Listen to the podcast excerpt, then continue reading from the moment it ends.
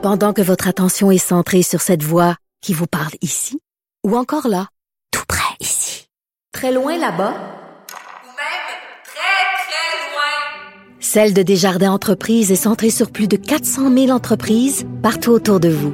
Depuis plus de 120 ans, nos équipes dédiées accompagnent les entrepreneurs d'ici à chaque étape pour qu'ils puissent rester centrés sur ce qui compte, la croissance de leur entreprise. Et Vincent Dessureau. Le, le commentaire de Emmanuel Latraverse. Des analyses politiques pas comme les autres. Bonjour Emmanuel. Bonjour. Ah, évidemment, un budget fédéral, beaucoup d'aspects. Par où commencer? Est-ce qu'on commence par les, les nouveaux postes de dépenses, euh, les, les nouvelles priorités de M. Trudeau? C'est, c'est un budget, euh, moi ce que je dirais, c'est que c'est un budget qui est très habile. Euh, politiquement, là, parce que euh, l'idée de prolonger les 30 milliards de programmes d'aide pour la COVID euh, jusqu'au mois de septembre, je pense que ça fait assez consensus. On n'a pas vraiment le choix, là. hein? Le gouvernement n'a pas le choix. C'est intéressant par ailleurs qu'à partir du mois de juillet, il se met à réduire le montant euh, de ces allocations-là euh, graduellement parce qu'il faut trouver une façon de sevrer l'économie canadienne de sa dépendance à ces programmes-là.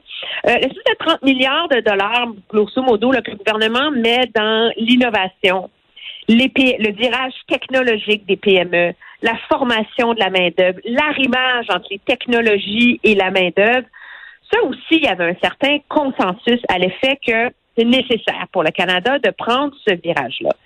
Euh, bien que je sais que ça va soulever beaucoup de critiques parce qu'on veut faire plaisir à tout le monde. Donc, on ne choisit pas de prioriser des secteurs dans lesquels le Canada va être gagnant. Et après ça, il y a tout un trait de mesures qui sont, euh, qui ont absolument, mais totalement rien à voir avec la pandémie. Il faut s'entendre, sais, l'argent pour euh, défendre nos valeurs communes, le Canada, l'égalité, euh, l'immigration, le système de justice, l'inclusivité, les racismes systémiques, les communautés noires, a même l'argent pour le programme de camping.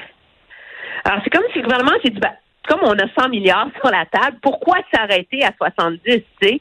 Continuons, dépensons le reste à dire oui à tous les groupes euh, de la Terre qui en ont envie. Puis comme ça, ben, ça va rendre ça plus difficile pour l'opposition de menacer de couper ces aides et ces programmes qu'on va leur offrir. Bon, parlons-en de l'opposition. Euh, les réactions des partis d'opposition. D'abord, est-ce que est-ce pensable qu'il y a un des partis d'opposition qui va voter pour le budget, donc éviter de renverser le gouvernement? Euh, voter pour, je, écoute, ça, ça va quand même être difficile pour l'NPD de ne pas voter pour ce budget-là. Là. Le, le, gouvernement met énormément d'argent dans des programmes euh, sociaux. On appelle ça maintenant de l'infrastructure sociale. Hein. C'est plus des programmes sociaux, mais pour revoir là, des fondements, des inéquités importantes, euh, les garderies, l'assurance emploi. Euh, tout ce qui touche à l'inclusion, le racisme, etc., euh, les normes nationales pour les CHSLD. Alors, ça devient difficile. Est-ce qu'en bout de ligne, par ailleurs, sous prétexte que, par exemple, l'argent pour l'assurance médicaments n'est pas là, le NPD va finir par s'abstenir? C'est probablement ce qui risquerait d'arriver parce que M. Singh vient de dire qu'il ne provoquera pas la chute du gouvernement. Alors, ce faisant, ça donne le beau jeu euh, au Bloc québécois de s'indigner qu'il n'y a pas un mot là-dedans sur le financement à long terme système de santé au Canada et euh, au Parti conservateur de dire que les mesures écono- économiques sont inadéquates.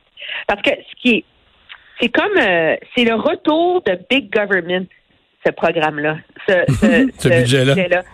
Oui, c'est tout passe par des programmes du gouvernement. Tu sais, il y a un programme, il y a un fonds pour la croissance des communautés, puis un autre fonds pour la résilience des communautés. Explique-moi la différence entre les deux, là. Et ça, là, il y a un dédale, là, sur la main-d'œuvre. Il y a tellement de noms, de fonds, de programmes. Juste la liste des postes de dépenses, là, tu sais, les, les espèces de tableaux, ça fait 39 pages. Alors, Ouais. c'est ça. Mais euh, bon, euh, le, évidemment, le- le gouvernement de M. Trudeau, euh, On a un déficit l'année passée de, de 350 milliards, 150 cette année. Il y a un point où les déficits deviennent tellement gros que tu sais, la, la, différence, c'est marginal, là, d'en donner un peu plus, d'en donner un peu moins. La Exactement. Ah non, je suis d'accord. Mais c'est, et c'est, et c'est ce qui fait que c'est très, très, très, et c'est finalement, qu'est-ce que ça nous dit? C'est que la pandémie, elle a le dos large. Et, euh, et on a décidé d'en profiter comme euh, on avait laissé planer le chiffre de 100 milliards euh, pour tout mettre dans le pot. Il n'y a pas vraiment de choix de rationalisation. Puis il y a aussi beaucoup de programmes qui sont faits pour avoir l'air alléchant sans vraiment l'être. Tu sais. Comme par exemple le programme de rénovation domiciliaire, là, qui est un prêt finalement que le gouvernement va donner jusqu'à 40 000 mais qui va vraiment prendre un prêt de 40 000 en ce moment pour sa maison là?